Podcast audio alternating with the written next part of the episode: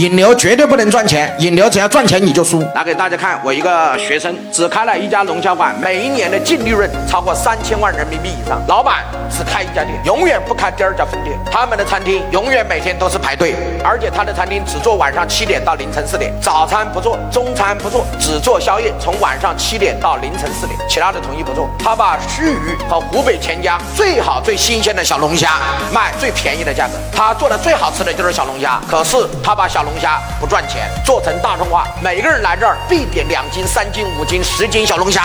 他们家的小龙虾没有不辣的，全是麻辣的，非常简单。因为小龙虾辣，所以很多人就要点一点配菜或者点一点酒水。他们那儿开水是免费的，其他所有的酒水都是当地价格最贵的。一瓶王老吉可以卖十二块，一瓶啤酒十五起步。他们家除了小龙虾便宜，其他的都贵。一盘菠菜三十起步。你有本事就只吃小龙虾喝开水。就是他们家除了最牛逼、最好吃、最新鲜的小龙。龙虾卖的最便宜，你看人家倒过头来打，我就是拿一个超级爆品来做引流，跟过去不一样，把这个店最好吃、最有杀伤力的产品来做引流，这么多人来了，一定会点其他的产品，各位同意吗？